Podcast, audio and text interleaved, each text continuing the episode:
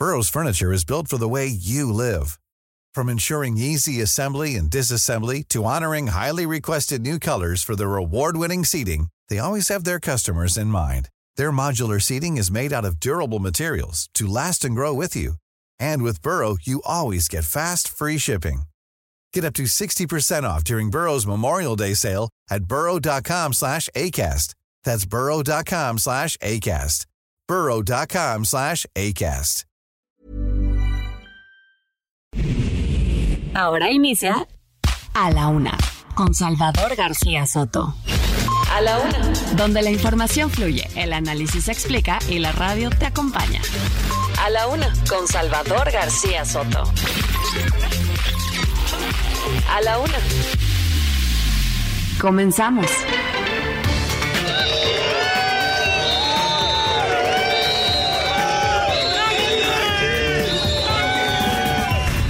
Los feminicidios han sido aclarados, señor presidente. Todos están bajo ya el resguardo de las autoridades quienes han cometido un feminicidio. No permitimos que haya impunidad.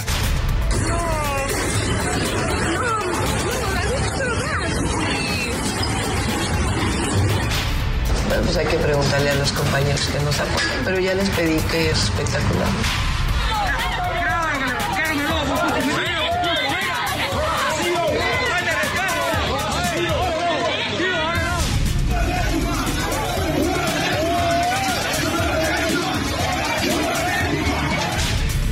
Queda la libertad? Y la libertad de expresión y el derecho a la réplica y el derecho a disentir, que no son principios básicos de la democracia.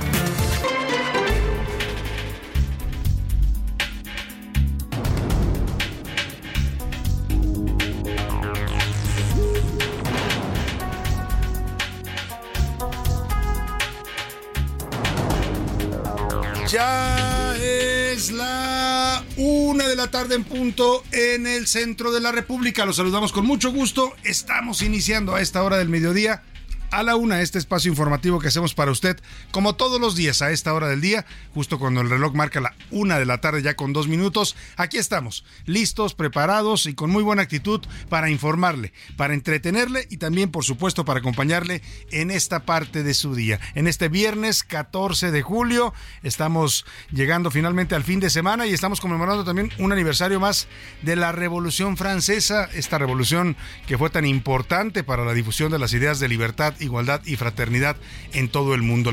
La primera declaración de derechos humanos se considera existió en esta en estos eh, proclamas de la eh, Revolución Francesa y por eso por eso hoy le vamos a dedicar la música a la Revolución Francesa. Hoy conmemora 234 años eh, de, de la toma de la Bastilla ocurrida en 1789, una cárcel fortificada en pleno centro de París que fue tomada por la muchedumbre y ahí comienza esta revolución que literalmente y perdón por la redundancia, revolucionaría las ideas, las conciencias, los países y los sistemas políticos en todo el mundo. Allí vamos a estar hablando en la música, reconociendo este gran movimiento social, eh, histórico, político eh, y pues revuelta popular también que fue en su momento la Revolución Francesa. Acabó con las monarquías en Francia e instituyó la República. Es el primer concepto de república que opera en el mundo y de ahí empieza a reproducirse en distintos lugares del planeta, incluido México. Bueno, pues vamos a estar hablando de distintos temas en este viernes templadito acá en la capital del país. Hace sol, hace sol sabroso, 23 grados centígrados la temperatura, se espera una máxima de 27 y también se, prevé, se prevén nublados y probabilidades de lluvia para la tarde. Es que tómelo en cuenta. Saludamos con gusto a toda la República Mexicana donde sintonizan y escuchan el Heraldo Radio y sobre todo donde escuchan a la una. A todos les mandamos un abrazo y un saludo afectuoso. Vamos a empezar este, en esta ocasión por Tepic Nayarit, allá en el occidente de México. Muchos saludos a Mérida, Yucatán. Saludos a todos los hermanos meridenses y yucatecos. A la gente de Chilpancingo, Guerrero, también les mandamos un abrazo afectuoso allá a la capital del estado de Guerrero. A Tuxtla Gutiérrez, Chiapas, también los saludamos con gusto en este viernes. A Guadalajara, Jalisco, por supuesto, también con mucho gusto. A Monterrey, Nuevo León. A la comarca lagunera también le mandamos saludos afectuosos. A Oaxaca, capital, en la zona de los valles centrales. Y también al istmo de Tehuantepec, ahí mismo en el estado de Oaxaca tenemos estas dos estaciones. También, por supuesto, a Tampico, Tamaulipas, allá toda la zona del Golfo. Saludamos a la gente de Tampico, de Ciudad Madero, de Altamira y también a través de esta frecuencia de Tampico nos escuchan en el norte de Veracruz, ya en los límites con Tamaulipas. Nos escuchan también allí en algunas localidades como Pueblo Viejo, que les mandamos un saludo muy afectuoso. Tenemos temas importantes para informarle, para compartirle en este mediodía del viernes, iniciando el fin de semana. Historias, noticias, entrevistas, lo más importante de lo que haya ocurrido en el panorama informativo. Solo lo más importante se lo voy a estar actualizando aquí en a la una. Lo que haya ocurrido en el país, en la República, en el, eh, por supuesto, en la República, en la ciudad y en el mundo. Se lo estaré contando en las siguientes dos horas. Deseo que este viernes comience bien para usted, que haya comenzado ya bien, ya va a transcurrir la mitad del día y que la mitad que resta pues sea para usted eh, un día tranquilo, que se le resuelvan sus pendientes, sus tareas, sus trabajos que tiene que usted resolver. Y si alguno le queda por ahí pendiente y no se puede porque siempre surgen obstáculos, pues ya lo sabe, ánimo, ánimo que nos queda todavía la mitad del viernes y lo que le resta el fin de semana para resolver cualquier y enfrentar cualquier situación adversa. Y ahora sí le platico los temas informativos, vámonos directo a la información. A la una, con Salvador García Soto. Revés, la Comisión de Quejas del Instituto Nacional Electoral ordenó al presidente López Obrador que se abstenga de emitir expresiones contra los aspirantes al 2024. Esto después de la denuncia que emitió Xochil Gálvez, que se quejó ante el INE de ataques de violencia de género del presidente López Obrador. El presidente dice que no se va a quedar callado, que quieren ponerle un bozal, que no lo quieren dejar hablar. Lo que el INE le pide es que sea cuidadoso y no se meta a la contienda política. Vamos a hablar de este tema. Y Bajo fuego. La madrugada de este viernes se registró un nuevo enfrentamiento a balazos entre integrantes del crimen organizado. Ocurrió en los límites de Reynosa y Río Bravo, allá en la frontera de Tamaulipas. Maquiladores quedaron atrapados literalmente en medio de las balas, trabajadores y trabajadoras de estas maquilas allá en el norte de México.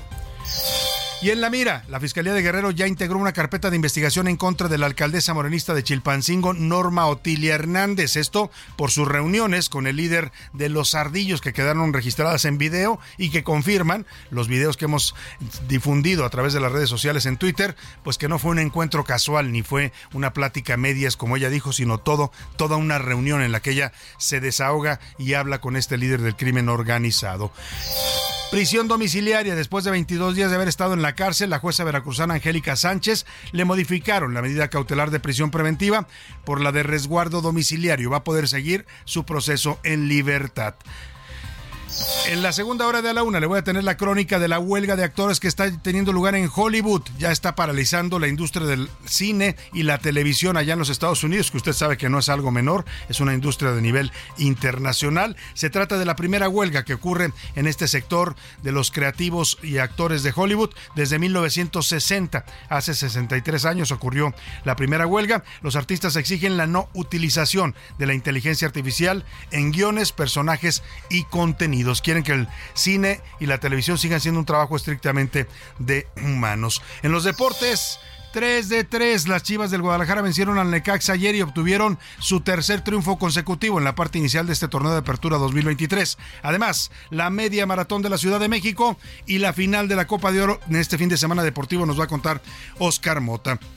Y en el entretenimiento, Anaya Arriaga nos actualiza el caso de la muerte del nieto de Robert De Niro a causa de fentanilo. Esto también eh, grave pues porque está la presión de Estados Unidos sobre el fentanilo que les mandamos de México y este caso pues es muy notorio por ser un nieto de Robert De Niro. También nos va a contar Anaya Arriaga con quién vieron paseando a peso pluma en Disney World. Nos va a platicar, parece que hay romance en puerta para este jovencito mexicano. Tenemos mucho, mucho para y compartirle en esta eh, primera hora de a la una, en este arranque del noticiero. Quédese con nosotros aquí, no encontrará mejor opción informativa en donde no solo le den información, sino también le expliquen el contexto, le digan por qué están pasando las cosas y bueno, para que usted se forje su propia opinión. Vámonos directo, directo a las preguntas de este día para que usted participe con nosotros, como siempre lo hace, y nos da gusto que lo haga, y nos mande sus opiniones, comentarios, para debatir juntos los temas de la agenda pública de este país. En A la Una te escuchamos. Tú haces este programa. Esta es la opinión de hoy.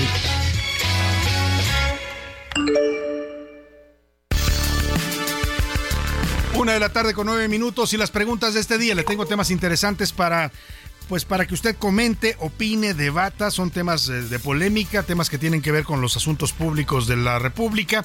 Bueno, el primero de ellos tiene que ver con este anuncio que hace el INE, el Instituto Nacional Electoral, otorga medidas cautelares en contra del presidente López Obrador, le pide que se abstenga de emitir pronunciamientos o declaraciones que tengan que ver con el proceso electoral de 2024. Esto después de la denuncia que presentó la aspirante del Frente Amplio por México, Xochil Gálvez, en el que acusa a López Obrador de estar incurriendo en violencia de género en su contra por los constantes ataques que hace a la aspirante panista.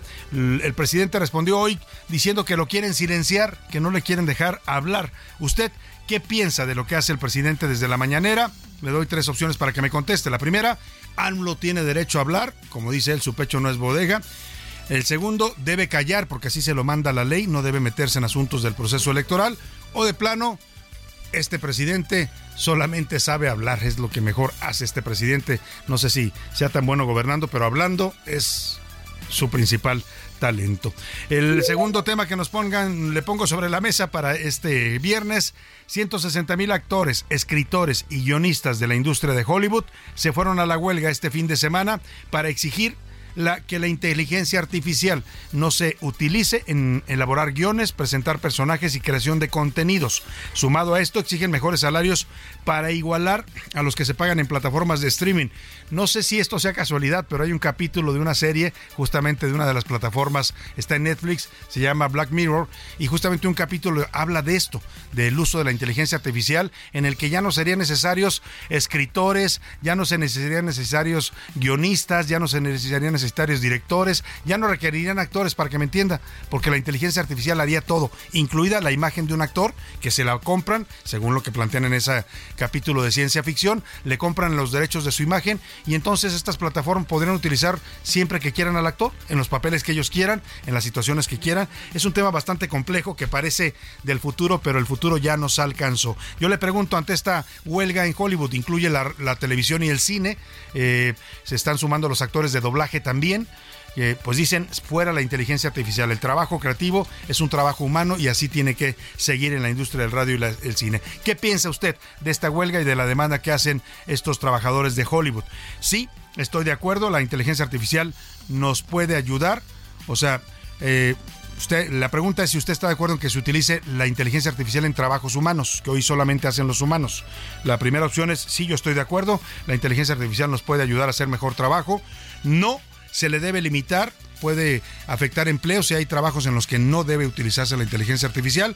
O de plano, la inteligencia artificial es un mundo una revolución de la que todavía los seres humanos no logramos entender su dimensión. El número para que nos marque y nos mande sus comentarios, opiniones, el 5518 41 5199. Nos puede mandar mensajes de texto o de voz. Usted decide cómo. Por ahí me dijeron pero se le olvidó seguramente a mi jefe de información que tenemos regalos, que tenemos boletos para regalar el día de hoy, si es así o no, no tenemos boletos. Bueno, entonces fueron los que le regalé ayer, perdóneme, fue una confusión mía. Vámonos entonces, sí, ahora sí el resumen de noticias, porque esto, esto como el viernes y como el fin de semana y la quincena, la primera del mes de julio, ya comenzó. Sin protección. En los primeros cuatro años de la actual administración, la inversión para revertir daños y prevenir accidentes de Pemex cayó 48.3%. Repunte. El empleo en el sector manufacturero del país aumentó 0.25% mensual en mayo, tras un débil desempeño en abril, con lo que logró su mayor alza en 14 meses. Ecocidas. Autoridades de la Ciudad de México lograron la clausura de 28 aserraderos clandestinos y 18 madererías que fueron cerradas en las últimas dos semanas. Huachicol. Personal de seguridad de Pemex descubrió un túnel construido bajo algunas casas y usado para sustraer combustible robado de un ducto la noche del jueves en Escobedo. Bajo la lupa. El Departamento de Seguridad Nacional de Estados Unidos comenzó con el rastreo de criptomonedas utilizados por los cárteles mexicanos en un nuevo esfuerzo en la lucha contra el tráfico del fentanilo.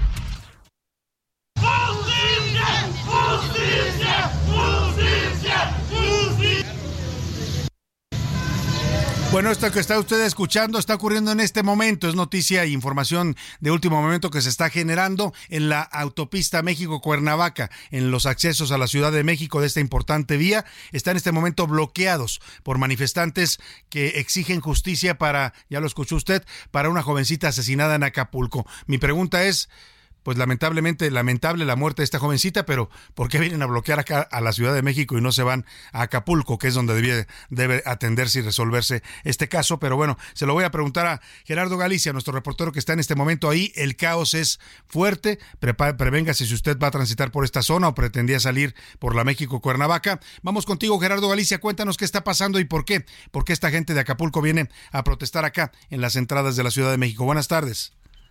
Es, excelente tarde, Salvador. Es por el caso Jackie, una madre de familia de 31 años que estaba de vacaciones en Acapulco Guerrero. Justo estaba en una taquería a bordo de un vehículo.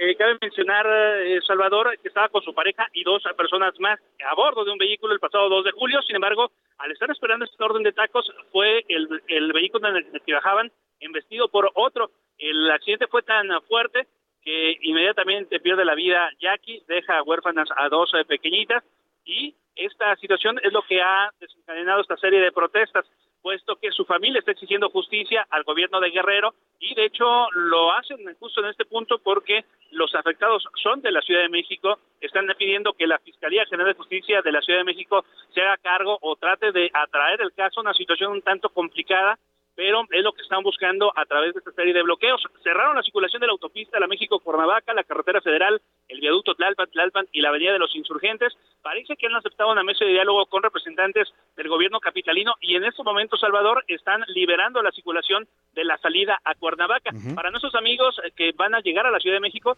todavía tenemos una gran cantidad de taxistas que sumaron a esta protesta, bloqueando eh, la llegada a la Ciudad de México, pero ya están abordando sus eh, unidades. En breve estarán liberando la circulación. Así que sin duda son buenas noticias para quienes transitan al sur de la capital. Sin duda son buenas noticias y me respondes la pregunta de por qué vinieron de un caso, un asesinato ocurrido en Acapulco. Me dices tú claramente que se trata de una mujer que lamentablemente fue de vacaciones de la Ciudad de México, ella es originaria de aquí, por eso la protesta, pues para que les den justicia, mm, ya no en la Fiscalía de Guerrero, porque evidentemente no ha habido respuesta y lo que están pidiendo ahora es que la Fiscalía de Justicia de la Ciudad de México atraiga esta investigación y la investigue desde acá, desde la capital del país. Te agradezco el reporte, Gerardo Galicia, estamos pendientes. Buena tarde.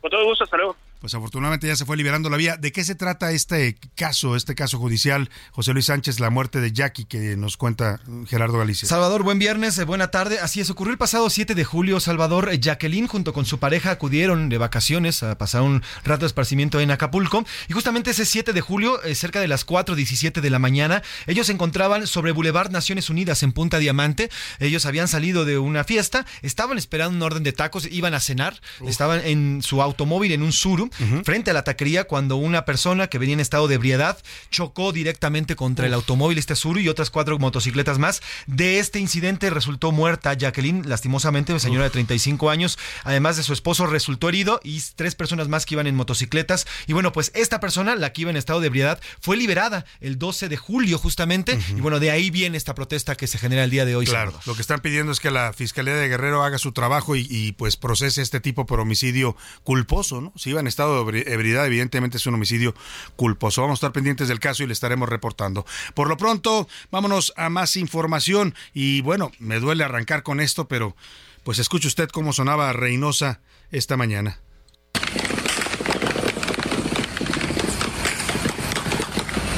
Ahí van las balas, güey,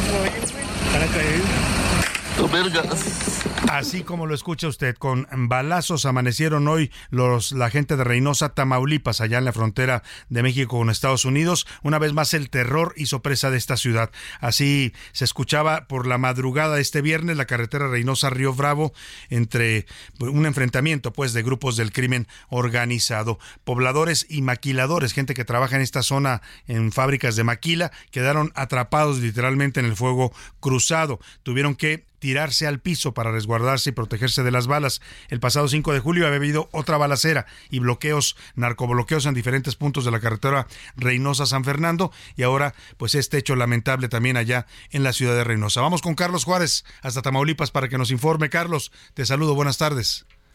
Hola, ¿qué tal? Muy buenas tardes. Salvador, un gusto saludarte a ti y a todo tu auditorio desde Tamaulipas. Otra vez la frontera del estado amaneció con enfrentamientos armados entre grupos de la delincuencia organizada, por lo que civiles inocentes se tuvieron que tirar en el monte para evitar ser víctimas de las balas perdidas en la carretera Reynosa-Río Bravo.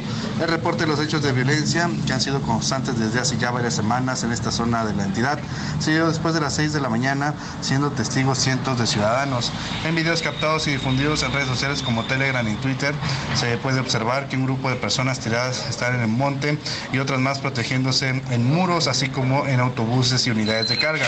Pasajeros de autobús captaron las imágenes mientras se escuchan las detonaciones de armas de fuego de grueso calibre. Incluso los testigos que estaban tirados en el piso grabaron el momento en que estaba el enfrentamiento armado entre los grupos antagónicos de la delincuencia organizada. Escuchemos lo que sucedió.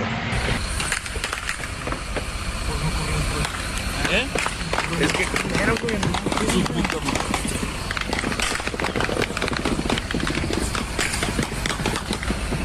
Salvador, te comento que los testigos refieren que la balacera ocurrió en la carretera Reynosa a Río Bravo, en la zona conocida como el Caracol de la autopista, así como en el tramo del 102. El enfrentamiento se dio entre grupos de la delincuencia organizada que operan en esa zona de Tamaulipas, donde se disputa el tráfico de personas y así como también de drogas. Por su parte, la vocería de Seguridad Pública del Estado de Tamaulipas solamente se informó, eh, se limitó a informar que, eh, bueno, había hechos de violencia sin que hasta el momento se tenga mayor información sobre lo que ocurrió. Ese es mi reporte, Salvador, desde Tamaulipas que tengas una excelente tarde. Igualmente, Carlos Juárez, pues qué situación, de verdad, qué forma de despertar. Y escuchaba usted estos eh, audios que nos puso Carlos Juárez, que la gente subió a redes sociales.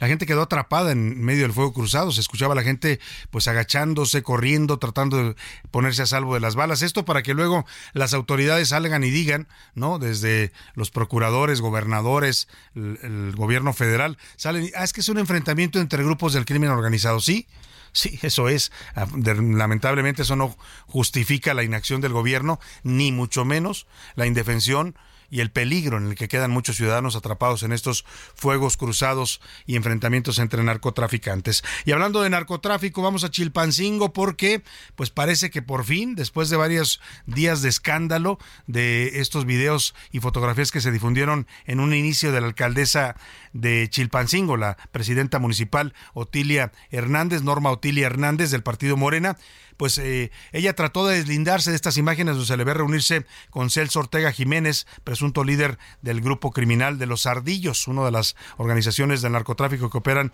en el territorio de Guerrero. Primero dijo que era un encuentro casual. Luego dijo que bueno, sí hablé con él, pero hablar no es pactar. Yo soy inocente, dijo, ¿no?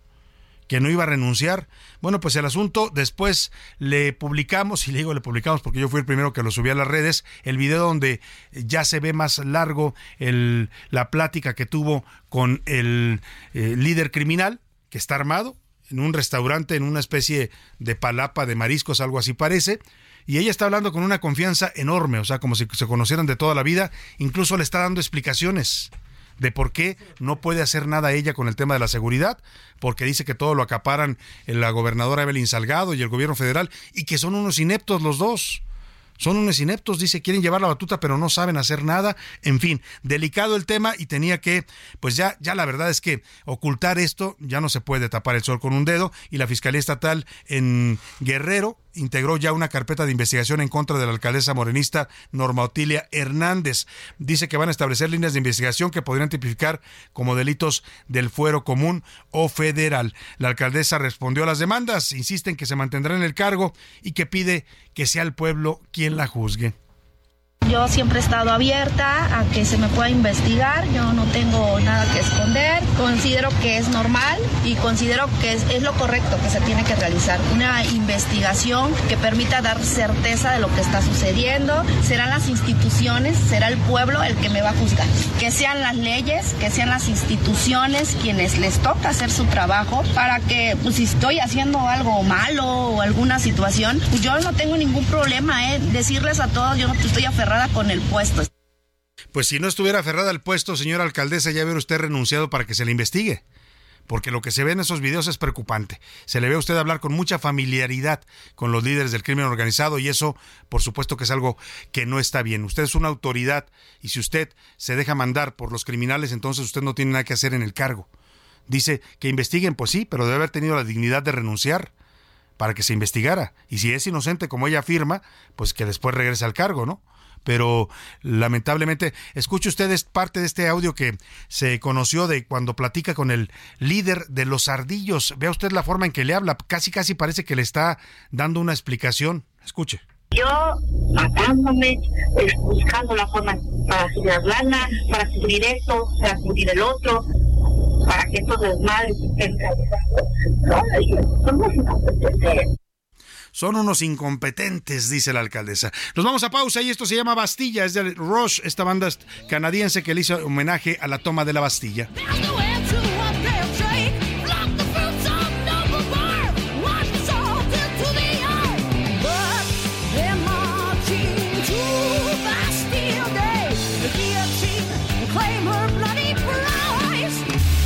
En un momento regresamos. Ya estamos de vuelta en A la Una con Salvador García Soto. Tu compañía diaria al mediodía. Toma un minuto y piensa en tu momento favorito. El nacimiento de tu primer hijo o su primer cumpleaños. Ahora piensa en las empresas y en los empleos que hay detrás. El de Ana que trabaja en la empresa donde hacen los biberones. El de Carlos que hace los pasteles. Empresarios y colaboradores trabajamos para que a todos nos vaya mejor. CIRT, Radio y Televisión Mexicanas. Voz de las empresas. Consejo de la Comunicación. La rima de Valdés. ¿O de Valdés la rima? Baja California Sur, saludos allá en el norte, que hoy recibió con su corte, con todo lujo y velur, a Obrador, que en un albur otra vez habló de ella, que ha convertido en estrella, él solito ya la infló, pero ¿qué es lo que pasó? Porque ahora Xochitl destella, concedió que los contratos sí los hizo con su gente, Ay caramba, presidente, ¿no sabían o se hacen patos? Pero él confirmó los datos y le sudó la camisa. Como siempre minimiza que a Xochitl, empresaria, contrataron.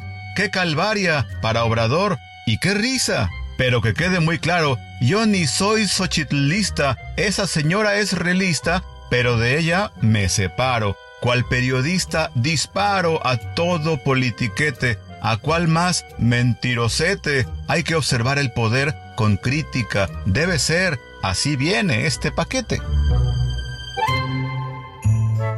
La Revolución Francesa fue un proceso de transformaciones sociales y políticas que inició en 1789 y terminó en 1799. Inicialmente fue un levantamiento protagonizado por los sectores burgueses, nobles y populares contra la monarquía absolutista y contra los privilegios de la nobleza francesa.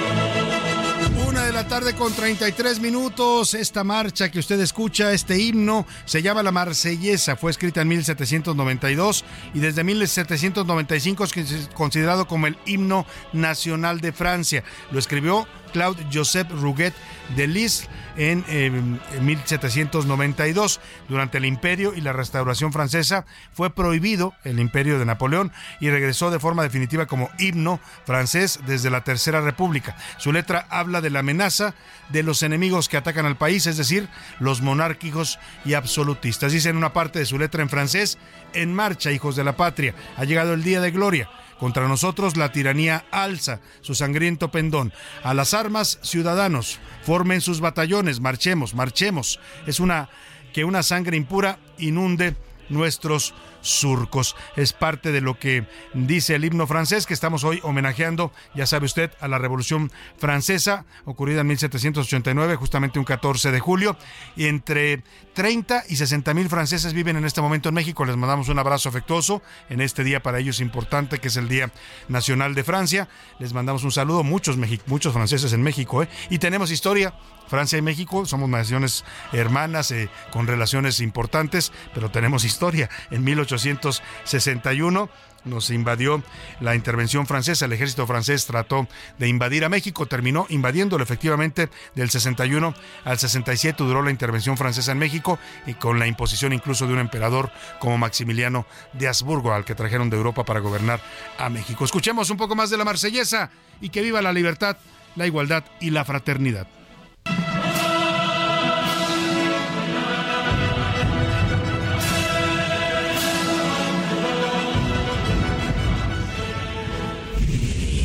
A la una, con Salvador García Soto. El ojo público. En A la Una tenemos la visión de los temas que te interesan en voz de personajes de la academia, la política y la sociedad.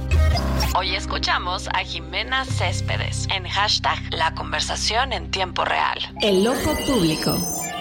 Desafortunadamente los temas políticos en la agenda sociodigital pasaron a un segundo plano, porque de lo que más se habló fue de la violencia.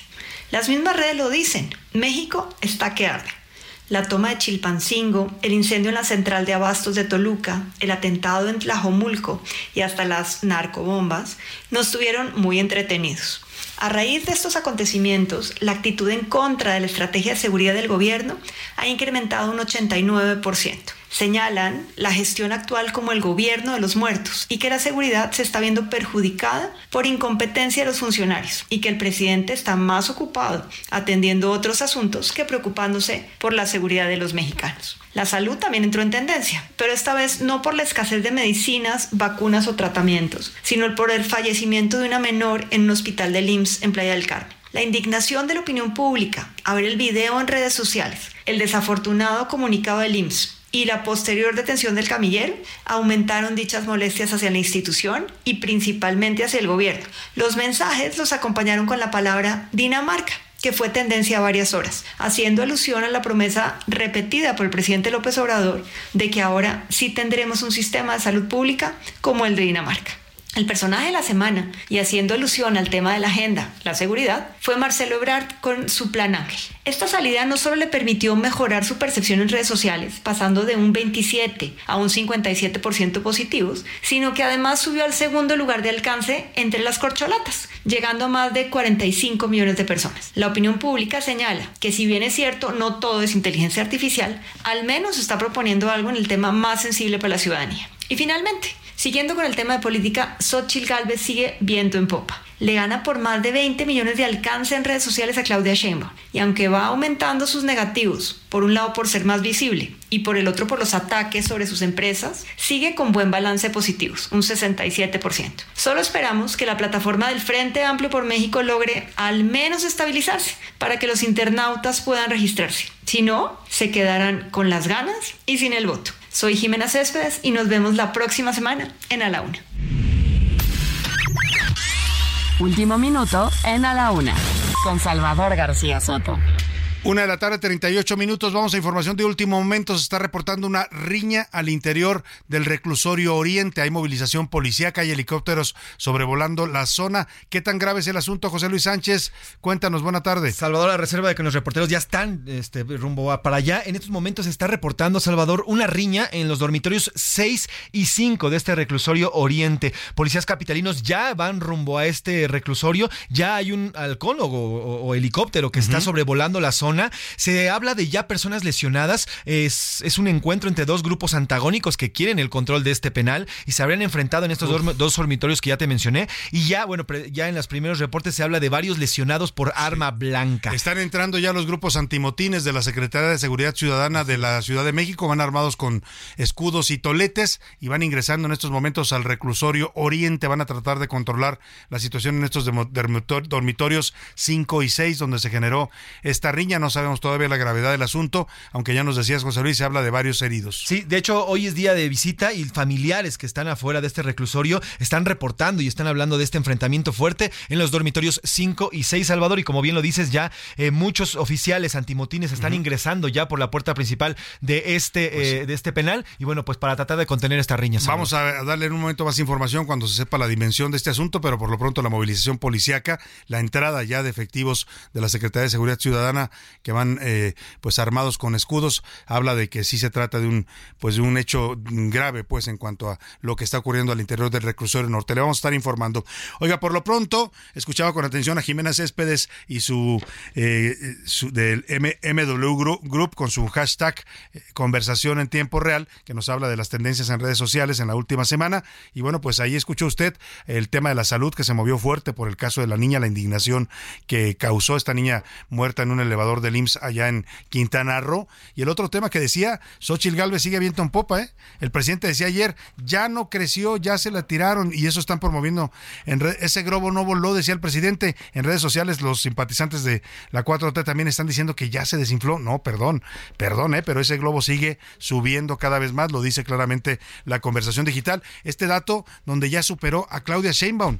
O sea, por varios millones ya de, de, de menciones la está superando, cuando Claudia Sheinbaum tiene pues casi dos años en campaña, ¿no? Literalmente dos años en campaña. Hacía campaña desde la jefatura de gobierno y, y Xochitl, que tiene tres semanas, pues ya rebasó a todos los aspirantes presidenciales, al menos en la conversación digital, ¿eh? que es una parte importante en las campañas. Bueno, ahí dejamos el tema y vamos rápidamente justamente a, esto de el presidente. ¿Por qué sigue tan alto Xochitl Gálvez? En buena medida, porque el presidente López Obrador, pues le hace la campaña. ¿No? Hoy justamente comentaba yo eso en la columna de Serpientes y, Escaleras. Bueno, ayer, perdón, eh, Xochitl al tú por tú con el presidente. Es que el presidente desde que agarró a Xochitl, desde que empezó a decir que ella, bueno, todo empezó cuando la culpó, eso fue por allá del 12 de junio pasado, la culpa de que quiere desaparecer los programas sociales. ¿No? Y entonces Xochitl Gálvez le responde y dice, no, yo no quiero desaparecer ningún programa y menos los de adultos mayores, porque eso de eso lo acusó el presidente. Y ella le pide derecho de réplica, ir a la mañanera, el presidente se la niega, ella se va a un amparo, y los jueces dicen sí, tiene derecho a que le den la réplica, la debe recibir el presidente en la mañanera del Palacio Nacional, el presidente le cierra la puerta literalmente, ella transmite en vivo y aquí empieza el fenómeno, ¿no? Y luego López Obrador, pues que un día la ataca y otro también ya la mandó a investigar, quiere que diga de sus contratos con empresas privadas, en fin, todo este tema ya desembocó en una queja que puso Xochil Gálvez ante el Instituto Nacional Electoral por eh, pues ataques y violencia de género del presidente López Obrador en su contra. Eh, la, el INE a partir de esa queja hoy le determina al presidente pues que debe de evitar hablar del proceso electoral en marcha, debe de evitar hablar y sobre todo hablar mal de sus adversarios políticos, de los partidos de oposición. Esta denuncia se presentó por uso indebido de recursos públicos y vulneración a los principios de equidad en la contienda por declaraciones hechas por López Obrador el 3, 4, 5 y 7 de julio y podría decir el 8, el 9, el 10, porque todos los días parece que la trae atravesada el presidente a Xochitl Gálvez. Ya reaccionó hoy en la, en mañanera de esta medida cautelar. El INE le, ordena al presidente prudencia y silencio en temas de la campaña electoral. El presidente responde que lo quieren acallar. Pues voy a aparecer aquí con una cinta. Me quieren silenciar. No quieren que yo hable. ¿Y dónde queda la libertad? Y la libertad de expresión. Y el derecho a la réplica. Y el derecho a disentir. ¿Que no son principios básicos de la democracia? Puedo decir que me da tiempo, antes de que me vayan a cepillar, para pedirle a Claudio X González que se apure con la investigación sobre los contratos de Xochitl. Me llegó una información que mm, en nueve años recibió contratos por cerca de 1.500 millones de pesos. Nada más que lo aclaren. Pues eh, mire, que lo aclaren, dice el presidente, que recibió contratos por 1.500 millones de pesos. Eh, Xochitl Gálvez le contestó ya al presidente. Primero, el presidente es el desprecio que tiene por el INE y por la ley es notorio, ¿no? Porque le están diciendo que no hable y dice que su libertad y que la libertad de expresión y que el derecho a la disidencia, todo eso lo tiene el presidente, por supuesto, como ciudadano mexicano, pero se le olvida que él es presidente de la República. Él no es cualquier mexicano. Y lo que él diga tiene un peso enorme y atacar a un ciudadano, a una ciudadana en este caso, desde la mañanera, pues tiene un peso mayúsculo. El presidente parece no dimensionar, él no es un mexicano común. Él es el jefe de las instituciones en México y que el jefe de las instituciones se dedique a atacar a sus adversarios y a los opositores, por supuesto que no es algo que se debiera permitirse en ninguna democracia. El tema pues es que eh, Xochitl Gálvez ya le contestó al presidente, le dijo, le dijo que si le comprueba que ella tiene un contrato por 1.500 millones de pesos, ella renuncia a la candidatura, pero también le pide que si no lo puede comprobar, este dicho, él renuncia a la presidencia. Escuche usted miente. Voy a tener que defenderme de sus mentiras. Yo hoy le dijo que si él me demuestra que yo tengo contratos por 1.500 millones de pesos con el gobierno, yo renuncio a esta aspiración. Y si no, que él renuncie de presidente. Pues ahí está lo que le responde Xochil Gálvez al presidente López Obrador, este señalamiento de que tiene contratos eh, que ha cobrado hasta 1.500 millones de pesos en 8 o 9 años, eh, cosa que yo no vería, pues es una empresa privada, pues, ¿no? Eh, pero otra cosa es que tenga contratos con el gobierno por 1.500 millones de pesos. Pero vamos a dejar ahí el tema y lo seguiremos, por supuesto, comentando. Por lo pronto vamos a hablar también de las campañas y de los procesos internos que están teniendo lugar en, en Morena, en la oposición. Estamos ya en vísperas de la decisión de elegir pues primero coordinadores, así les han denominado en el caso de Morena para la defensa de la cuarta transformación y después pues a su candidato presidencial a través de las encuestas. Tengo el gusto de saludar en la línea telefónica a Gerardo Fernández Noroña. Él es uno de los participantes, aspirantes en este proceso interno de Morena por el Partido del Trabajo. ¿Cómo está Gerardo? Qué gusto saludarlo. Muy buenas tardes. ¿Cómo, cómo está Salvador? Buenas tardes. Buenas tardes a tu auditorio. Pues muy bien, lo vemos muy movido en, en esta combi en el que anda recorriendo, en la que anda recorriendo el país. ¿Cómo se siente? 26 días ya de, de, actividad, de reuniones, de asambleas en distintos estados y bueno, parece que pues ha llamado la atención la propuesta de Gerardo Fernández Noroña. Pues muy intenso, pero no no yo en la combi, él la bus que le llamé es una librería rodante. Ah, ya. Y como es una combi de 1974, hemos batallado como el demonio se descompone un día así y otro también. Ahorita anda tirada por ahí y debe estar el domingo en Guadalajara. La verdad es que este originalmente, porque yo fusioné mi profesión de político y de librero, de librero y de político en 2012, cuando quise ser jefe de gobierno me quedé fuera de todo y la verdad es que este, empecé a vender mis libros, pues yo tengo muchísimos libros y no los atesoro, si ya los leí, algunos sí me los quedo, pero en general no los atesoro. Entonces, este, decidí retomar esta, esta profesión en el marco de estos recorridos pero el PT reimprimió un libro, el único que he escrito, la Casa Blanca, esto era un compromiso incumplido, le puso el logotipo del PT, entonces lo estaba regalando. Ahí vamos, la verdad, esa parte ha sido, además, cuando ponemos el Noroñabús, les cuento un este les platico de un libro del que yo recomiendo. Tengo por lo menos 100 semblanzas de libros que creo que deberían leer si tengo 100 más por hacer. Y por otro lado el avance político pues muy bien. La verdad es que yo no tengo ni un espectacular ni una verdad ni nada. Yo le he estado pidiendo a la gente que ponga una cartulina que diga Noroña es pueblo y con eso nos vamos. Y va respondiendo la gente va madurando muy bien los eventos cada vez más con más participación, cada vez la gente más cálida, este, generosísima conmigo. Yo estoy muy contento. La verdad es que yo creo que les voy a ganar. Nadie que esté participando te va a decir que va a perder, sería absurdo, pero creo que tengo condiciones este, cada vez más favorables para lograr eh, la hazaña de la coordinación nacional, pues, además es al que más trabajo le costó llegar a esta gran final. Y ahí voy, ahí voy bastante bien. ¿Qué le dicen a Gerardo Fernández Noroña las encuestas? Porque vemos algunas que donde usted se ha empezado a mover, incluso lo, igualaron ya con Adán Augusto López, que evidentemente venía de una plataforma mucho más potente como era la Secretaría de Gobernación. ¿Qué le dicen las encuestas? Porque pues esas todavía se ven muy cargadas a favor de algunos aspirantes. Sí, fíjate que este, estaba viendo una entrevista que le hicieron a mi amiga y compañera Claudia Sheinbaum, donde decía que Adán Augusto ya iba a la cabeza.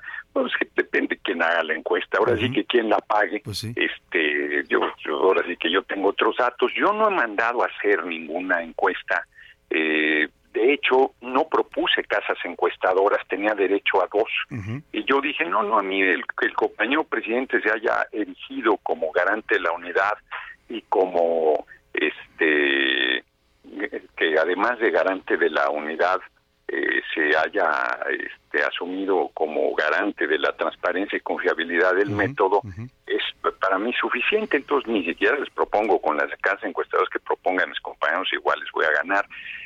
ya desde hace tiempo me ponían en tercer lugar. Primero no me ponían, luego empezaron a meter en las encuestas. Este, bueno, mi propia casa editorial, El Heraldo, no me había metido, bueno, o sea, ya, ya me empezó a incorporar. Y este y aparecía en tercer lugar indiscutible. Y más bien ahora han planteado que ya estamos empatados otra vez Adán Augusto y yo ahora sí que yo tengo otros datos aunque no tengo encuestas propias. Tengo la medición y el pulso abajo de la gente. Creo que estoy disputando la coordinación pero no voy a discutir nada hombre. Yo me espero a la ahora sí que a las buenas que son las que se harán a finales de agosto principios de septiembre y al resultado me atendré yo en eso no no tengo mayor mayor problema. Claro. Ahora, el, tema, decía usted, de los espectaculares, que ha sido todo un asunto en el proceso, particularmente de Morena, por aunque también hay espectaculares de la oposición, hay que decirlo, también se ven ya en algunas ciudades, pero en el caso de Morena ha sido tema de cuestionamiento por algunos otros aspirantes. Marcelo Ebrard ha hablado de un gasto excesivo, eh, eh, Claudia Sheinbaum dice que ella pues no ha pagado ninguno, Dan Augusto tampoco, y sin embargo vemos pues medio país tapizado de espectaculares. ¿Esto afecta en algo las reglas, la contienda, el piso parejo? Mira, yo creo que se equivocan en esa estrategia. Yo comparto con el compañero presidente. A ver, yo mandé una carta hace más de 15 días, el martes hizo 15 días a Mario Delgado, donde digo, compañero, eh, fueron muy adecuados los lineamientos eh, propuestos por el compañero presidente y aprobados por aclamación por el Consejo Nacional de Morena, pero no se habló del, del financiamiento y de los gastos de campaña y de los gastos de publicidad. Morena eh, decidió este, dar 5 millones. Es una idea que se le ocurrió a una reportera de la jornada, a mí en una conferencia de prensa que dio el Senado, me dijo, ¿por qué no este, los partidos les dan un presupuesto ya? Esa es muy buena idea, lo comenté con Mario, primero planteó ciertas este, dudas y luego finalmente le hicieron suya y, y el PT también asumió esa parte de compromiso conmigo. Y, le dije, pero pero la publicidad ya estaba antes del 19 y, no solo continúa, sino además se renueva. Me parece que se tiene que dar a conocer por transparencia los montos invertidos y, el origen de esos recursos. Este Mario Delgado no contestó hasta que el compañero presidente dijo, oigan, pues eso es lo de la derecha, no le dan caso a sus asesores, eso no es la esencia de nuestro movimiento y entonces ya nos mandó un documento hace un par de días este con estos eh, señalamientos. Efectivamente hay quien dice que no que él no sabe quién los puso, pues tiene un enamorado o una enamorada que le debería cantar ay amor ya no me quieras tanto. Pues sí, ya no, me pagues espectaculares, ¿no? Pues le está haciendo daño, en vez de ayudarle está generando el efecto contrario. Claudia desde un principio dijo al día siguiente la declaración del compañero presidente que ella iba a pedir que los retirara, ¿no? Este, entonces, más bien queda ahí eh, muchos de Adán Augusto, pues el que más tiene en el país, eh, algunos de Marcelo, por más que él se haya quejado, trae varios por el tema del libro que escribió. Yo no traigo ni uno ni quiero traerlo, ¿no? Hubo este un par de compañías diputadas que pusieron 10 en Sonora y 10 en Tehuacán, Puebla, ya dije cuánto eh, costaron, 160 mil en el caso de Sonora, 60 mil en el caso de Puebla, y yo les dije inclusive, no hombre, ya es tarde, ¿para qué más ni quiero? Pero en el marco de la campaña nacional de afiliación del PT, pues eso es lo que hay y lo he anunciado. Pero mira, sí es una contraparte, porque nuestro proceso está muy observado y está bien que así sea, porque quien gane en la coordinación nacional, pues va a encabezar los rumbos del país, hombre, esa es la verdad. Entonces, por eso es muy importante nuestro proceso, pero la derecha lo impugnó y ahora lo copia mal, o sea, Santiago Krill y sus lágrimas de Codrilo no renuncia a la presidencia de la mesa directiva, que eso es incorrecto, él representa toda la pluralidad de la Cámara y ahí sigue, y, tampoco pide licencia a, su condición de diputado y la senadora Galvez tampoco la oligarquía tiene para pagarles el dinero suficiente. Bueno, parece que a la senadora Galvez le va muy bien aparte por sí misma con sus empresas, mil sesenta millones trae de contratos en nueve años con los gobiernos federales. Entonces, este, la verdad es que les sobra dinero, pero les les este, les falta vergüenza, hombre. O sea, no no no deberían no pedir licencia. Claro. Acá yo creo que va como quiera, este, se emparejó con los lineamientos emitidos por el compañero presidente. Yo soy el que más desventaja tiene en todos los sentidos económico, de plataformas de lanzamiento, como bien lo comentabas, y yo no me he quejado de nada, nada más cuando algo no me parece, como dice el compañero presidente, mi pecho más bodega, lo digo. Pero va muy bien, ¿no? Lo de, lo, fíjate, la, la cartulina en la puerta, en la ventana, lo- yo doy mi número telefónico en las asambleas, ahorita tiene un montón de llamadas por regresar. Y de repente me habla un compañero, me dice, yo te apoyo, ¿ya pusiste tu cartulina? No, no, le- no me ha llegado, no, ni te va a llegar, cabrón, ve a comprarla.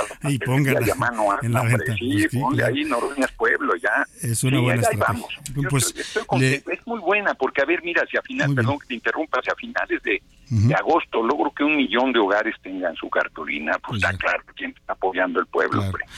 Pues Gerardo Fernández Noroña, lo seguiremos de cerca en, esta, en este proceso interno. Le agradezco mucho y muy buena tarde. Al contrario, Salvador, gracias a ti, buenas tardes, buenas buena tardes. tarde. Me voy a la pausa y vuelvo con más para usted aquí en A la Una. No le cambies. Estás en A la Una con Salvador García Soto. Información útil y análisis puntual. En un momento regresamos. Ya inicia la segunda hora de A la Una con Salvador García Soto. A la Una, donde la información fluye, el análisis se explica y la radio te acompaña.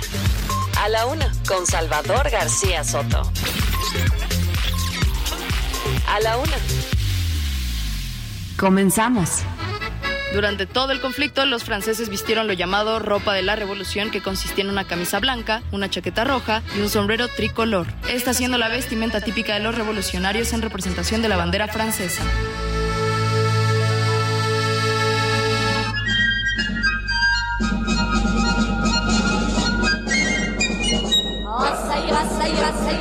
Les aristocrates à la lanterne. Ah, ça ira, ça ira, ça ira.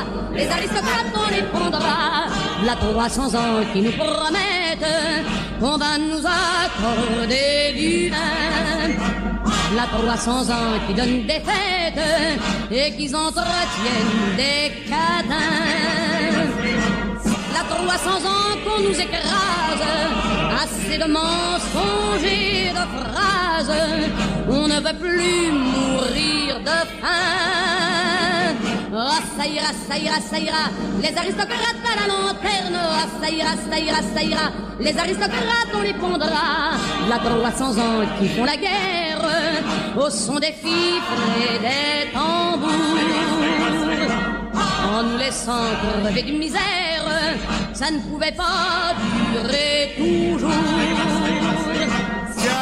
Son las 2 de la tarde en punto en el centro de la República y los saludamos con gusto. Estamos iniciando a esta hora la segunda hora de la una y también ya la tarde, la tarde de este viernes 13, perdóname, viernes 14 de julio. Eh, tenemos mucha información todavía en esta segunda hora. Vamos a estar compartiéndole todo lo que está sucediendo en el país, en la ciudad y en el mundo. Le voy a estar actualizando el panorama informativo en la siguiente hora. Y estamos arrancando esta segunda hora con esto que se llama K-Ira o Todo va a estar bien. La canta la gran Edith Piaf, esta extraordinaria cantante francesa. Es una de las canciones más emblemáticas de la Revolución Francesa. Fue escuchada por primera vez en 1790. Es una canción antigua. Se supo que la letra original fue escrita por un soldado veterano de nombre Ladré, que terminando la guerra se dedicó a vivir de propinas como cantante en la calle. Sin embargo, la versión más escuchada y la que adoran los franceses es esta que canta la gran Edith Piaf, una de las mejores voces en la historia de la música sin duda alguna. Escuchamos un poco más de más de K-Ira o Todo va a estar bien con Edith Piaf y seguimos, seguimos en este homenaje a la Revolución Francesa en el día en el que todo sucedió allá en París. Vous êtes bien payés nos têtes, c'en est fini, messieurs les rois. Il ne faut plus compter sur les nôtres, on va s'offrir maintenant les vôtres, car c'est nous qui faisons la loi. Qué bien suena la voz de Edith. No sé usted, pero a mí en particular me gusta mucho. Tiene extraordinarias canciones y era una voz muy, muy peculiar. Hay incluso una película de la vida de ella en, en las plataformas ya, ya está en varias plataformas de streaming. Ahora le voy a dar el nombre porque es una gran película con, eh, ay, se me va el nombre de esta actriz que es muy premiada en el cine francés y que incluso ha estado nominada al Oscar. Ahora le voy a dar todos los datos de esta película y se la voy a recomendar. Por lo pronto, vamos rápidamente hasta el reclusorio Oriente porque la información no se detiene y está en estos momentos pues ya avanzando el operativo de la policía, la Secretaría de Seguridad Ciudadana que ha entrado a las instalaciones de este reclusorio para tratar de controlar una riña entre dos grupos rivales del dormitorio 5 y 6 que se están disputando el control, el gobierno pues de este penal, de, este, de esta cárcel del sistema de penitenciario de la Ciudad de México. Eh, siguen entrando eh, grupos eh, de la policía, se ve que el tema pues es fuerte porque siguen entrando, ya entraron varios contingentes de antimotines y bueno, pues tratan de controlar la situación, siguen, siguen sobrevolando la zona los helicópteros y vamos hasta allá, hasta el lugar de la noticia con nuestro reportero Gerardo Galicia, que se encuentra ya en este punto en el reclusorio Oriente. Gerardo, platícanos qué estás viendo en este momento y qué está sucediendo ahí en el interior de este penal. Buena tarde. ¿Qué tal, Salvador? Excelente tarde y tenemos información importante que se genera en las inmediaciones del reclusorio Oriente. De manera extraoficial se informaba de un amotinamiento que se estaría realizando justo al interior. Sin embargo, elementos eh, policíacos nos comenta que se trata de una riña, al parecer, entre reos. Es una situación que estamos tratando de corroborar, pero por lo pronto, Salvador, vemos eh, que están ingresando una gran cantidad de elementos de la Secretaría de Seguridad Ciudadana. Al exterior tenemos ya varias ambulancias, aunque hasta el momento no tenemos reporte de ninguna persona eh, lesionada. Y cabe mencionar que también al exterior están comenzando a llegar familiares de los internos. Hasta este momento la información es muy escasa, es muy escueta. Estamos a la espera de un documento por parte de la Secretaría de Seguridad Ciudadana para saber a ciencia cierta qué es lo que sucede en las inmediaciones del Reclusorio Oriente, donde vemos que también están sobrevolando los cóndores de la Secretaría de Seguridad Ciudadana. Por lo pronto es el reporte, el primer reporte, vamos a seguir muy pendientes de lo que ocurre y en cuanto tengamos información oficial, por supuesto, nos enlazamos de manera inmediata. Sin duda, así lo haremos, Gerardo Galicia, estamos pendientes contigo de esta cobertura de lo que está pasando al interior del reclusorio y hay un primer reporte ya de lo que mencionaba eh, Gerardo, que hay poca información oficial hasta el momento, hay un primer reporte oficial por parte de la Secretaría de Seguridad Ciudadana que en su cuenta de Twitter está informando. José Luis Sánchez, ¿qué dice la Secretaría de Seguridad Ciudadana? Así es, Salvador, a través de un tuit lo está emitiendo en estos momentos la Secretaría de Seguridad Ciudadana en la de capital y dice, la Secretaría de Seguridad Ciudadana informa, en el reclusorio preventivo Varonil Oriente se suscitó una riña entre dos grupos eh, reducidos de personas privadas de su libertad, quienes agredieron físicamente sin que se reportaran lesionados. La situación ya fue controlada, dice la Secretaría, y las actividades se realizan con normalidad, emiten este tuit, Salvador. Bueno, dicen que ya todo está bajo control, vamos a esperar información también de nuestro reportero, pero bueno, pues la información oficial dice que fue una riña entre estos dos grupos, que no pasó a mayores, que no, no hay pérdida de vidas que lamentar. Eh, y que la situación está ya controlada por la policía capitalina. Vamos a estar pendientes del tema y le estaremos informando.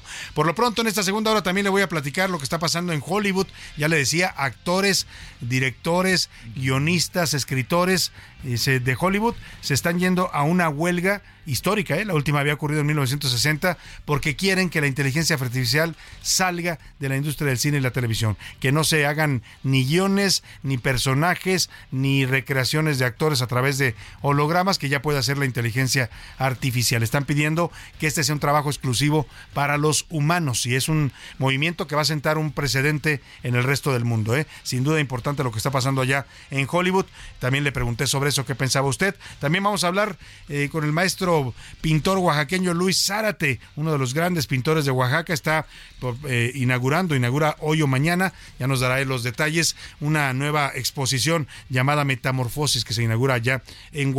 Le voy a tener toda la información. Pero bueno, ya saludó, ya escuchamos a José Luis Sánchez. Bienvenido, José Luis, de nuevo. Ya está Salvador. Salvador García Soto, ¿cómo estás? Bonito viernes, ya viernes, por fin viernes. Y bueno, pues ya aquí listos para informar y para también entretener, ya cerrando la segunda hora de este programa. Ya vamos a cerrar la segunda hora y también la semana, ¿no? Ya estamos en viernes y saludamos con mucho gusto en viernes también a Milka Ramírez. Milka, bienvenida. Hola Salvador, ¿cómo estás? Fíjate que estoy muy contenta porque ya es viernes, entonces... Oye, y viernes de quincena. Viernes no de cualquier viernes, ¿eh? ha de saber usted que me escucha y dice, bueno, lo sabe porque seguramente pasa lo mismo en toda la República Mexicana. Los viernes de quincena son, haga de cuenta que se va a acabar el mundo. La, la gente sale a la fiesta, a los restaurantes, a todos lados y está lleno todo, todo. Oye, y hablando de restaurantes, no sé si ustedes consumen bebidas sin azúcar. Ah, sí, azúcar, claro, sí, ¿sí? sí, hoy es un... es- sí, es bueno. Ay, les tengo una muy mala noticia. A ver. Yo voy a darles una mala noticia ¿Qué pasó, el viernes. Laura? Pues lo que pasa es que la Perdón, OMS dijo... Cambiando. No pasa nada. Lo, pasa- lo que pasa es que la OMS dijo que el aspartamo, que es esta sustancia que se ocupa para sustituir al azúcar en refrescos y en otro tipo de alimentos sin azúcar, puede ser cancerígeno. Ay, Dios. Es cancerígeno. Bueno, lo acaba de decir la Organización Mundial de la Salud. correcto, lo acaba de El decir. espartamo la- se usa mucho para las llamadas bebidas cero que usted las compra light. o las light. Es lo que le ponen en lugar, es un sustituto del azúcar. Exactamente, y dice que provoca un aumento significativo de la incidencia de cánceres de hígado Uf. y pulmón. Uf, pues tómalo en Hay que cuenta. tomarlo ¿eh? en cuenta. Si hay mucha gente que dice, para ahorrarme unas calorías, pues no me tomo un refresco normal, lo pido light o lo pido cero, pues aguas con el espartamo. El espartamo, sí. Espartamo que puede ser una sustancia cancerígena, lo dice la Organización Mundial de la Salud. Y, y que se crea con una combinación de otros químicos como la fenilalalina, que desde hace años ya habían dicho que era cancerígena. También cancerígena. Bueno, pues ahí está el dato que nos da Milka Ramírez y llegó el momento de lanzar la pregunta en este espacio. ¿Qué dice el público? Y tenemos muchos mensajes, Salvador. Gracias a todos por los que nos escuchan y, nos y además nos escriben. Salvador, sobre el tema de Xochitl Galvez y de sus contratos, el presidente cada vez se saca una nueva cifra, cada vez inventa una nueva cifra. Así le va a ir aumentando hasta que ya es inverosímil. Al final, lo único que está intentando es golpear a la oposición y a Xochitl, que ahora sí le hizo mella. Lo dice la señora Fátima desde Zapopan. Mire, Jalisco. eso lo tendrá que explicar Xochil Gálvez. Yo le digo porque estuve en un desayuno con ella en la mañana y le preguntamos de eso. Ya lo había dicho el presidente. Y a ver, exactamente el presidente está cambiando los datos. Primero la acusó de que tenía contratos millonarios con el gobierno. Xochitl Gálvez sacó sus contratos con el gobierno. Efectivamente le han dado contratos desde 2005 en el gobierno de Fox eh, hasta 2000, pues, vein- 2023, porque le ha dado también el gobierno de López Obrador. Y ahí un poco el presidente ya no fue para, ya no siguió por el tema de, de- de contratos de gobierno, porque en total los contratos de Xochitl en el gobierno sumaban cerca de 60 millones de pesos. 47 millones exactamente. 47 47 de millones de 2005 a la fecha, incluido uno que es el más caro que le han pagado. O sea, ni Fox, ni Calderón, ni Peña le pagaron tanto como López Obrador para que le ayude a echar a andar la- el temas de inteligencia en el eh, Aeropuerto Internacional Felipe Ángeles, ¿no? O sea, le contestó Xochitl, es, es tan, perdóneme la expresión, pero así lo dijo, es tan chingona mi empresa que hasta el gobierno de López Obrador me contrata. Entonces cambió el discurso el presidente. Ahora dice que en total ha facturado desde... Desde, desde hace nueve años. Desde, Desde hace nueve años eh, ha facturado 1.500 millones de pesos, ¿Ah, sí? dice el Exacto, más de mil millones de Por ahí dijo Fernández Noroña 1.060. Pero bueno, estamos hablando de una... Son dos empresas, ¿eh? Son dos empresas las que tiene eh, Xochitl. Una es High Tech Service y la otra es orga- o, eh, Operación y... Mantenimiento de Mantenimiento de edificios inteligentes. inteligentes, OMEI, se- son las, las siglas. Y bueno, pues si, si hizo contratos porque evidentemente no son con el gobierno. Estamos hablando de contratos con la iniciativa privada, donde déjeme decirle, es reconocida como líder en su campo. ¿eh? Su empresa es reconocida como las, em- de las mejores empresas para edificios inteligentes y servicios también de inteligencia artificial en edificaciones. Ella es ingeniera de profesión y si ha facturado mil o mil quinientos millones de pesos en un trabajo lícito que le han dado eh, empresarios privados, ¿dónde está el delito? Exactamente. ¿O por qué exhibir? Y esto va otra vez para lo que ya había hecho el presidente con algunos periodistas, ¿no? Como Loret, ha cobrado tanto, ha ganado tanto. Oiga, en un país con tanta inseguridad, andar diciendo cuánto gana la gente por un trabajo lícito.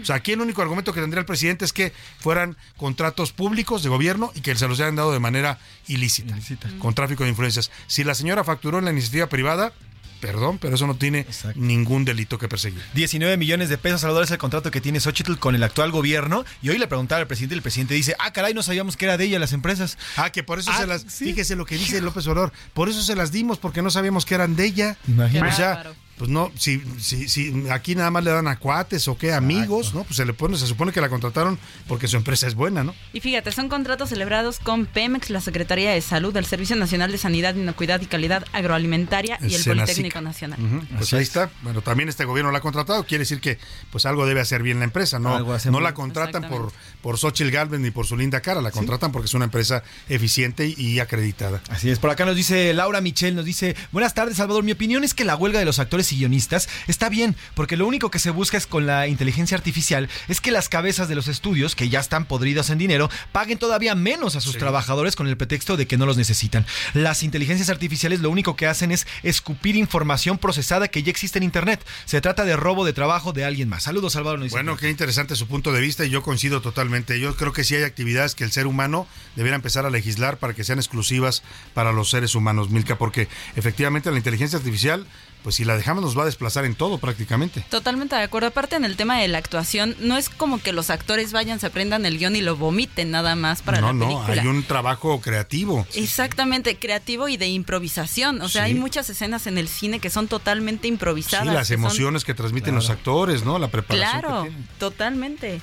Sí, también ya se suman a esta queja los actores de doblaje mexicano, ¿eh? que también están conectados con la industria de Hollywood porque doblan muchas películas de ellos. Y por ejemplo, me recuerda esta película, no sé si la han visto, la de Virgen de los 40. Sí. Ah, hay una escena donde está el actor acostado y le depilan el pecho. Que es Steve Carell. Correcto, esa escena es totalmente real. ¿Cómo la inteligencia artificial podría, por ejemplo, igualar la expresión. Oye, con las escenas de Tom Cruise, que él las graba. claro, su película Misión Imposible que se acaba de estrenar. ¿No? Impresionantes escenas y él, él, las hace, no, tiene, no ocupa dobles. Bueno, pues todo un debate y toda una discusión interesante de los puntos de vista. Nos dice por acá Julio Meléndez, saludos Salvador, el presidente debe de guardar silencio porque como dijo ya el Beto, Beto el comediante, ha llegado la hora Xochitl, Xochitl Kelska, así nos pone el señor Julio Meléndez. Aquella era la hora cuchicuchesca. La hora chingmenguenchón.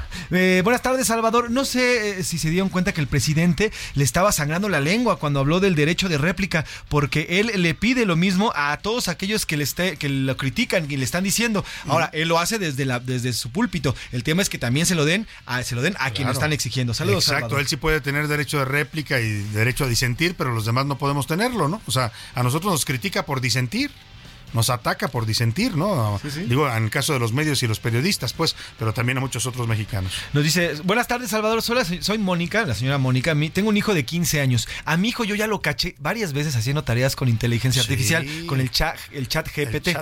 Y luego, pues, al final, el tema que está ocurriendo con los escritores y los guionistas en Hollywood es eso, es su defensa de algo que han estudiado y han aprendido durante décadas. El que llegue una máquina y lo sustituya simplemente sustituir, pero nunca van a ser sustituidas los temas creativos y los sentimientos y la pregunta es qué vamos a hacer los seres humanos después, en qué vamos a trabajar.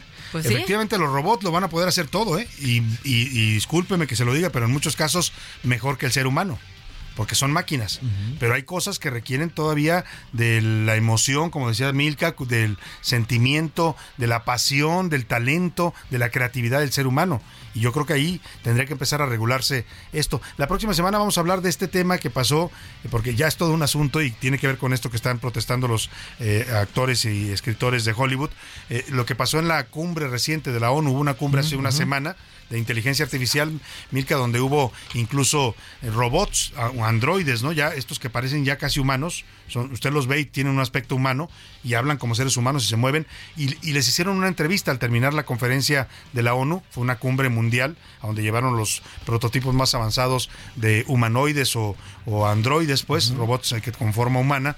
Y en la conferencia de prensa les empiezan a preguntar, lo vamos a, lo vamos a, tomar, retomar el tema la próxima semana, pero es interesante porque les empiezan a preguntar sobre sus funciones, sobre lo que ellos, cómo están viendo pues la realidad y ellos terminan diciendo, algunos de estos robots, que los seres humanos tienen que prepararse porque ellos van a sustituirlos, que ellos van a terminar haciendo mejor muchas funciones que hoy hacen los seres humanos. Hablan incluso de la función de gobernar un país. Dicen, nosotros podríamos gobernar mejor. Lo dicen los robots, ¿eh? lo están diciendo con su propio razonamiento. ¿no?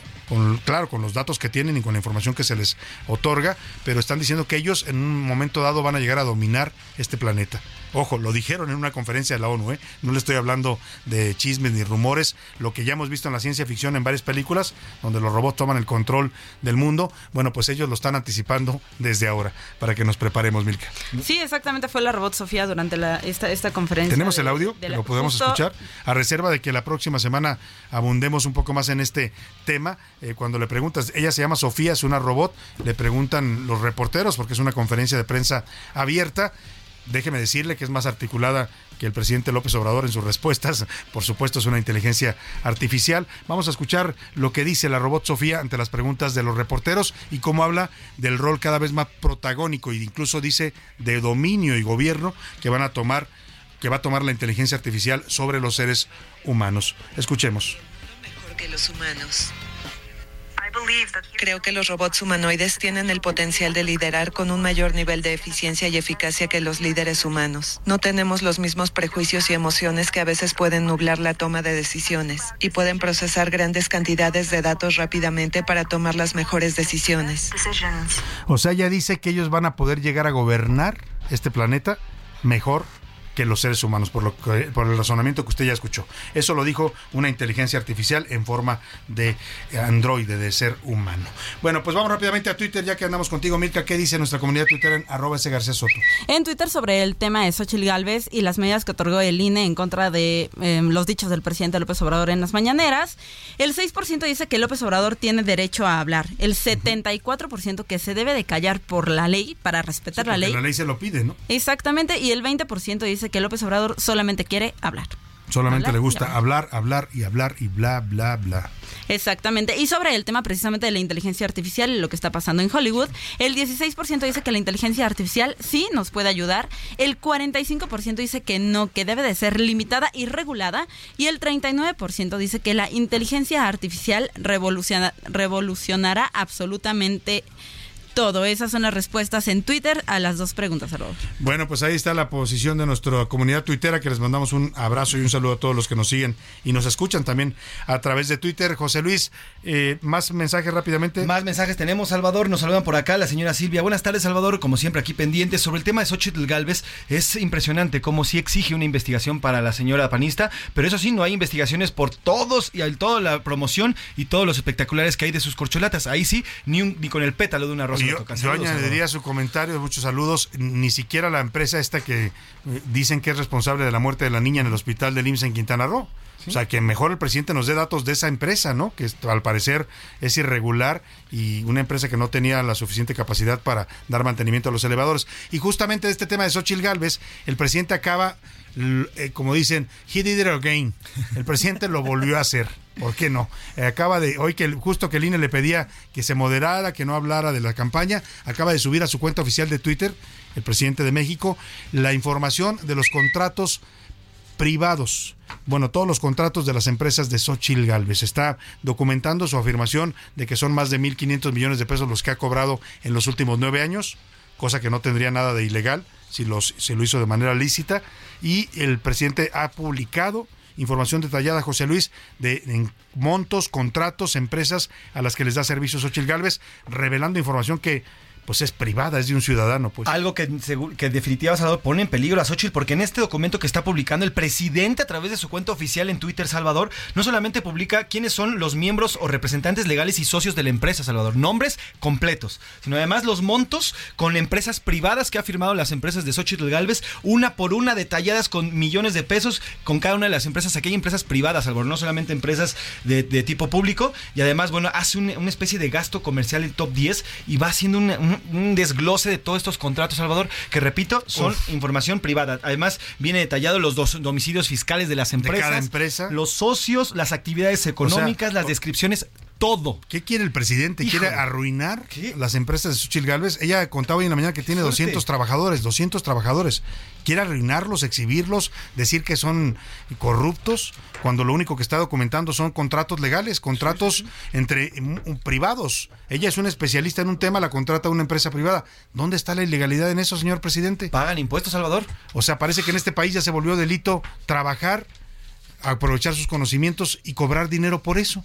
El presidente lo está poniendo como un caso de corrupción cuando al parecer no hay nada de Oye, corrupción. Salvador, y lo más peligroso es lo que decías bien, Salvador, el tema de la seguridad expone a una persona en el ámbito a un ciudadano, a un ciudadano, expone. y a las empresas de paso Y que le contratan socios y demás. servicios. Vámonos rápidamente a esta información que nos prepararon sobre la huelga de Hollywood. No quieren inteligencia artificial metida ni en el cine ni en la televisión.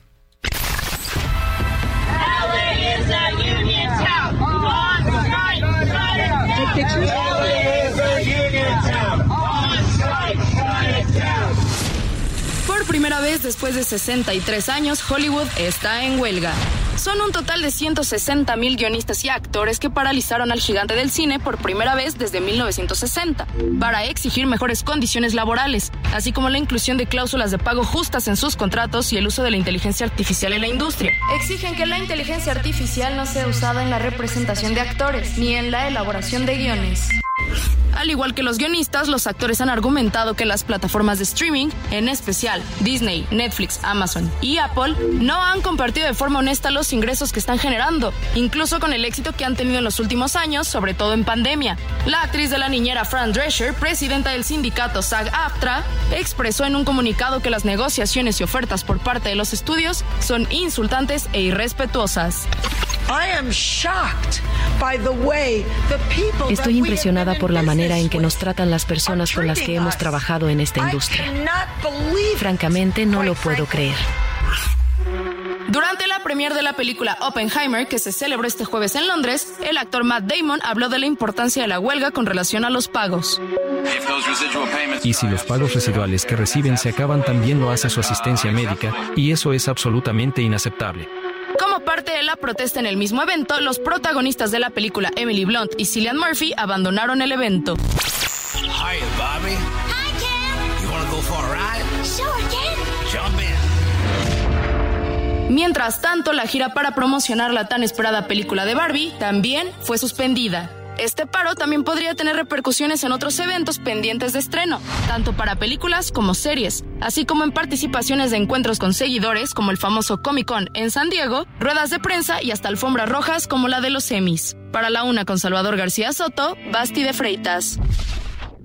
Ahí está esta información importante. Vámonos a la pausa con música. Esto se llama La Carmañola. Es una canción popular allá en Francia de 1975. De faire régorger tout Paris, de faire régorger tout Paris, mais son coup a manqué grâce à nos canonniers. Dansons la carmagnole, vive le son, vive le son. Dansons la carmagnole, vive le son du canon. Monsieur Veto avait promis, Monsieur Veto avait promis d'être fidèle à son pays, d'être fidèle à son pays. En un momento regresamos. Ya estamos de vuelta en A la Una con Salvador García Soto. Tu compañía diaria al mediodía.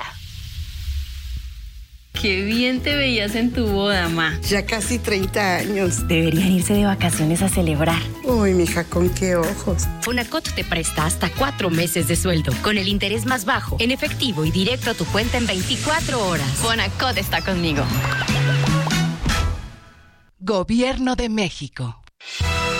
La Revolución Francesa fue uno de los primeros movimientos en donde se planteó la idea de la abolición de la esclavitud, siendo esta una de las principales metas de los revolucionarios, también conformada por algunos esclavos.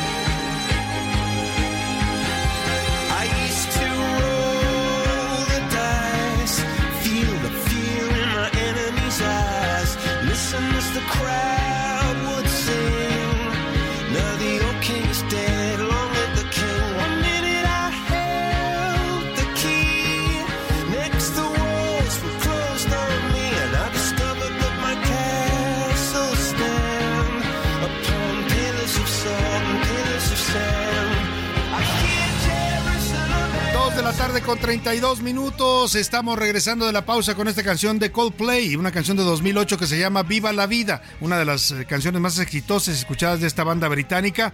Y la letra reflexiona sobre el poder, la caída y la redención que tenemos los seres humanos. Está le- llena de simbolismos históricos y religiosos y al inicio de la canción habla del rey Luis XVI. Al comienzo justamente el rey que fue derrocado por la Revolución Francesa. Él y su esposa María Antonieta murieron en la guillotina, porque así lo dictó la Asamblea Popular en aquel momento, pues para acabar con el reinado y la monarquía. Parte de la letra de esta canción de Coldplay dice, yo solía gobernar el mundo, los mares se alzaban cuando yo lo ordenaba y descubrí que mis castillos estaban construidos sobre pilares de sal y pilares de arena. De hecho, la portada de este disco de Coldplay, que se llama Así vive la vida, es una escena de la Revolución Francesa, es de un cuadro eh, de un pintor francés que consagra la lucha del pueblo francés en la toma de la Bastilla. Así es que el nombre lo tomó de un cuadro de Frida Kahlo, que se llama Así vive la vida, pero la letra más bien alude a estos movimientos históricos como la Revolución Francesa. Por eso estamos escuchando Coldplay y viva la vida. Y seguimos con más para usted aquí en A la Una.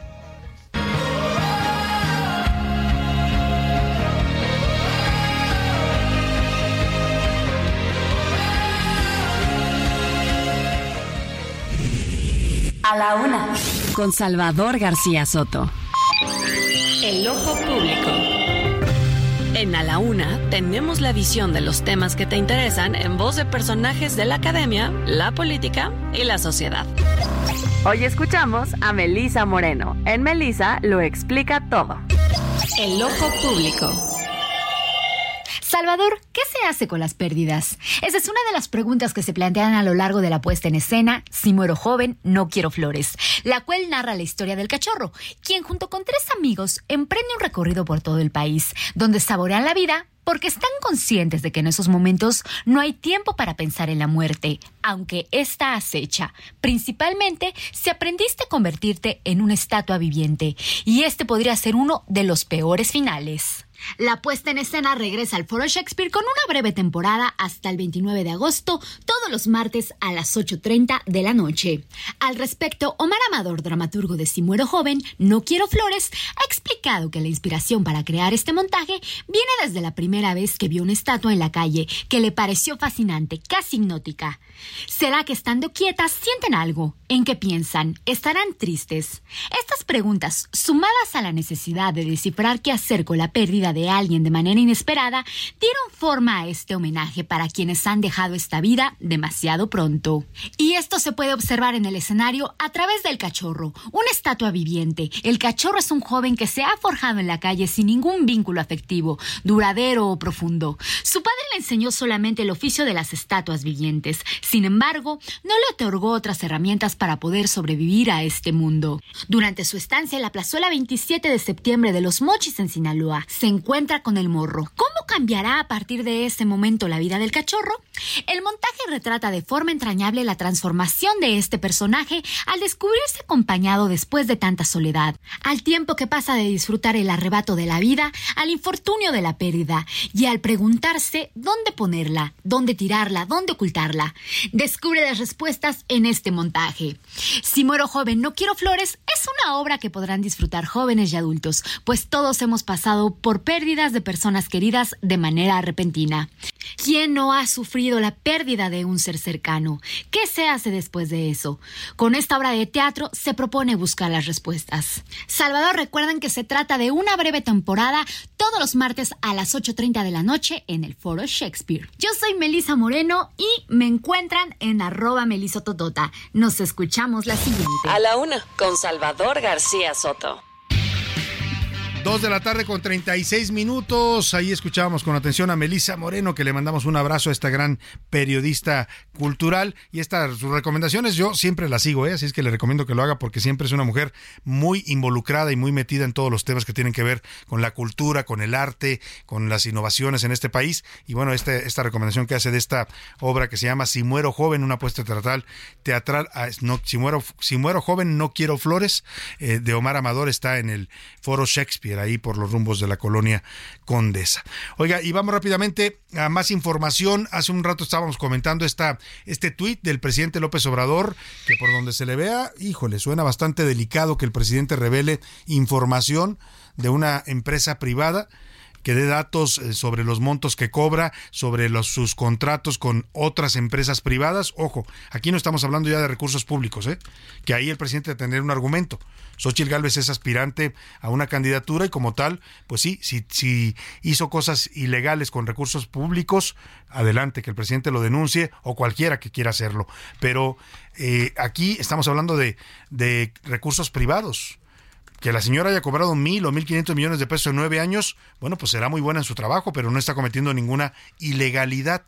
La ilegalidad, al parecer, al menos eso es lo que dice Xochitl Gálvez, que ya reaccionó a este tuit del presidente, la estaría cometiendo el presidente y amenaza Xochitl Gálvez con demandar al presidente de México. José Luis Sánchez, ¿qué está respondiendo la aspirante del Frente Amplio por México a este tuit del presidente? Hay un tuit largo, Salvador, con varios puntos. Te destaco lo más importante. Dice Xochitl Galvez, con este tuit y su documento, le dice al presidente, deja evidencia que está usando todo el aparato del Estado para investigarme dolosamente por mi aspiración. Sígale, le dice Xochitl Galvez, no le tengo miedo, no hay nada que ocultar. En un segundo punto, Salvador, y a mi parecer el más importante, ha violado con esto una serie de leyes, le dice al presidente y por ello procederé legalmente en su contra y contra quien resulte responsable, le dice Xochitl Galvez a López Obrador. Y bueno, pues también eh, en otros puntos también le dice, me queda claro que ni contar sabe. Eso explica el porqué el sobrecosto de sus obras. Dijo que en mi empresa han recibido más de 1.400 millones de pesos del gobierno. Según su propio documento, no llegan ni a 80 millones. Y bueno, pues eh, más aparte le dice, ha dejado en claro que le molestan las empresas formales y que ahora hasta de los negocios entre empresas quiere opinar. Confirma que prefiere las empresas de los elevadores del IMSS, los contratos de su propia, de, su propia prima, prima Felipa, los sobres amarillos de sus hermanos y las casas prestadas a su familia. Conmigo se topó con pared, presidente, porque quien nada debe, nada teme. En el fondo, lo único que demuestra es que no le gustan las personas que aspiramos a lo mejor. Le molesta la superación personal y el progreso social. Lo bueno es que usted ya se va, le dice Xochitl Gálvez. Pues ahí está la respuesta de Xochitl Gálvez al presidente a este tuit en donde ha revelado información, ha dado montos, fechas, eh, contratos que ella ha celebrado con, con, sus empresas, con otras empresas privadas, cosa que no tiene nada de ilegal, pero bueno, el presidente la exhibió públicamente. En un país tan inseguro como este, viene cualquiera que, salgan y digan, fulanito gana tanto, fulanito tiene tanto dinero, fulanito cobra mucho dinero, se convierte en un riesgo, ¿eh? Para cualquiera de, que sea exhibido de esta manera, y más si lo hace el presidente de la República. Pero bueno, ahí está, ya escuchó usted la respuesta de Xochitl Galvez, y hay información también brevemente sobre lo que está ocurriendo en el reclusorio Oriente, esta riña entre dos grupos que buscaban controlar este penal. Está informando la Secretaría de Seguridad Ciudadana, José Luis Sánchez, ¿qué dicen? Actualización, Salvador derivado de una riña al interior, informa la Secretaría del Reclusorio Preventivo Varonil Oriente, cuatro personas privadas de su libertad resultaron descalabradas. Además, hay cuatro custodios también que tienen heridas por descalabro. Al momento, autoridades del centro penitenciario ya atienden a familiares para informar que la situación está controlada, dice la Secretaría de Seguridad bueno, pues, de la capital. Salvador. Dicen que está ya bajo control esta riña al interior del Reclusorio Oriente de la Ciudad de México. Oiga, si usted ha visto que de pronto su carro, su casa empieza a llenarse de polvito, ¿no? Cuando sale usted lo ve lleno de polvo, caray, si yo lo dejé lavado ayer, bueno, pues no se preocupe, está cayendo ceniza del volcán Popocatépetl, es por segundo día consecutivo y debido a la actividad más reciente que ha tenido este volcán, la Secretaría de Gestión Integral de Riesgos y Protección Civil aquí en la Ciudad de México reportó caída de ceniza volcánica en varios puntos de la capital. Hasta las 10 de la mañana, las alcaldías que reportaban presencia de ceniza, ojo, también esto es importante para los que corren en la calle, háganlo con cubrebocas. Si usted va a hacer actividad y ejercicio al aire libre, porque se está respirando también estas, eh, pues estas cenizas volcánicas. Eh, se reportó la presencia de ceniza en Coyoacán, Magdalena Contreras, Tláhuac, Tlalpan, Iztapalapa y Milpalta, es decir, el sur y el oriente de la Ciudad de México. Vamos con Memo Martínez, reportero que nos da los detalles de esta caída de ceniza y la actividad más reciente del Popocatépetl. Salvador, excelente tarde. Bueno, pues la Secretaría de Gestión Integral de Riesgos y Protección Civil de la Ciudad de México comentó que va a caer ceniza al noreste de la Ciudad de México y también en el Estado de México, esto proveniente del volcán Popocatépetl, por lo que se solicita a la población estar atenta a las recomendaciones que emitan las autoridades. La actividad de Don Goyo, este volcán ubicado entre los límites del Estado de México, Morelos y Puebla, se ha incrementado en los recientes días, aunque la alerta aún se mantiene en amarillo fase 2, hay que tomarlo en cuenta. Pero, ¿por qué está cayendo ceniza hoy? Bueno, pues de acuerdo con el más reciente reporte del CENAPRED de la UNAM, En las 24 horas se detectaron 48 exhalaciones acompañadas por vapor de agua, gases volcánicos y en ocasiones ligeras cantidades de ceniza. Pues esta ceniza ha llegado ya a partes de la Ciudad de México, a alcaldías tales como Milpalta, Tláhuac, Iztapalapa y Tlalpan. Esto en la Ciudad de México, pero bueno, en el Estado de México también ya se presentó la caída de ceniza en municipios como Valle de Chalco, Ixtapaluca, La Paz, Nezahualcóyotl, Amecameca, Atlautla, Ayapango, Tenango del Aire, Temamatla, entre otros municipios. Hay que tomarlo en cuenta y bueno, pues las recomendaciones son, de ser posible, permanecer dentro de casa. Si se necesita salir, hay que cubrir la nariz, la boca con un pañuelo o algún cubrebocas, lavarse los ojos con abundante agua. Si es que tienen la sospecha de que tuvieron contacto con la ceniza, no hacer ejercicio al aire libre y por supuesto, pues evitar que los niños y los adultos mayores estén en contacto con la ceniza. Para todos aquellos amigos automovilistas que noten que hay ceniza en sus vehículos, bueno, pues no hay que mojarlos, hay que sacudirlos, esta ceniza hay que barrerla y echarla en bolsas para después depositarlas en las zonas de los basureros. Por lo pronto, es el reporte que te tengo y nos mantenemos muy atentos. Bueno, pues ahí está la información y las recomendaciones que nos hace Memo Martínez para que pues evite usted el contacto con esta ceniza y si ustedes de los que corren al aire libre en la ciudad, pues tome sus precauciones, ¿no? Hágalo con cubrebocas o de plano la recomendación es evitarlo mientras esté cayendo esta ceniza volcánica. Y los carros aguas, ¿eh? No los talle usted con la ceniza ahí, sacúdalos primero, quíteles la ceniza y después los lava, porque si los talla con la ceniza corre el riesgo de rayar la pintura de su auto. Eh, estamos hablando de ceniza volcánica, es pequeñita pero es dura. Bueno, hasta el momento la alerta volcánica también sigue en Puebla. Vamos con nuestra corresponsal Claudia Espinosa que nos cuenta cómo está allá en Puebla tomando esta actividad del Popo. Hola, ¿qué tal Salvador? Te saludo con gusto para dar de conocer que de acuerdo con el monitoreo que realiza el TENAPRED de la actividad del volcán Popocatépetl, durante los últimos tres días ha incrementado la cantidad de exhalaciones de vapor de agua y de ceniza. Sin embargo, las autoridades estatales aquí en Puebla han señalado que debido a la situación del viento, esta se ha ido hacia la zona del Estado de México, Morelos y la capital del país. En el caso de Puebla se mantiene el semáforo de alerta amarilla fase 2, lo mismo que en el resto de las entidades involucradas. Asimismo, se realizan los por las zonas más cercanas al volcán. Sin embargo, hasta el momento no ha caído más ceniza de la que habitualmente cae en la ciudad de Puebla. Es el reporte que te tengo. Muchas gracias a Claudia Espinosa, nuestro corresponsal allá en Puebla. Oiga, una noticia triste, murió Jorge Berry. Es un compañero periodista, conductor de noticieros en Televisa. A los 72 años falleció el día de hoy. Familiares del comunicador informaron que estaba internado en el Hospital Vallarta Medical Center, allá en Puerto Vallarta, Jalisco, donde radicaba. Según su hermana, el comentarista se encontraba en terapia intensiva. Fue especializado en deportes. Durante los últimos años colaboró para diversos medios como El Financiero y Vallarta Opina. Jorge Berry nació aquí en la Ciudad de México, siendo hijo de padres estadounidenses. Se formó en el Colegio Americano y para 1973 empezó su carrera periodística como reportero de Televisa.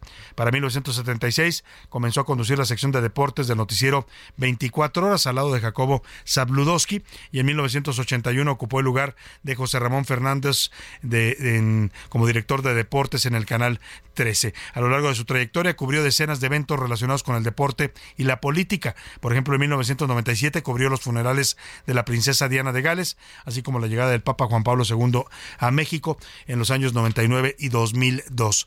También fue testigo del ataque a las Torres Gemelas en Estados Unidos. Eso es parte de lo que narró Jorge Berry en aquel 11 de septiembre de 2001. Ve lo que está pasando en Nueva York, el World Trade Center de Nueva York. Estas son imágenes en vivo que están llegando, como usted las ve, así están llegando. Parece que se estrelló un avión. Sí, ya, ya les puedo confirmar que sí fue un- una avioneta. Pues tenemos ya más datos sobre este asunto. Pa- Parece ser que fue un jet comercial. No se sabe qué aerolínea. Hay algunos reportes de Mira, que está fue explotando, algo está explotando. ¿Qué, qué? ¿Sabes qué, Philip? Que ya está ardiendo una la otra torre también. Bueno, pues ahí está, descansa en paz el periodista Jorge Berry. Oiga, y vamos a platicar de arte. Ya sabe que en este programa siempre nos gusta recomendarle buenas eh, cosas en materia de arte. Y para todos los amigos que nos escuchan allá en Oaxaca, en Oaxaca capital, en el 97.7 de FM, y para los que están acá en otra parte de la República, pero piensan visitar Oaxaca, esta es una extraordinaria recomendación. Traigo, tengo el gusto de contactar y saludar telefónicamente al maestro Luis Zárate, artista pintor, que hoy va a inaugurar su exposición Metamorfosis de la Tierra. La hace junto con los artistas Ave Pacheco y Gustavo Tanus. Empieza el día de hoy. Maestro, la, una nueva exposición en su carrera. ¿Cómo está? Qué gusto saludarlo. Buenas tardes. Bien, amigo. Igualmente, mucho gusto de oírte. Igualmente. hoy inauguramos este, la exposición Metamorfosis de la Tierra. Somos tres artistas. Eh, uno es Gustavo Tanús, que es el dueño y director del Taller El Gallo en Cholula.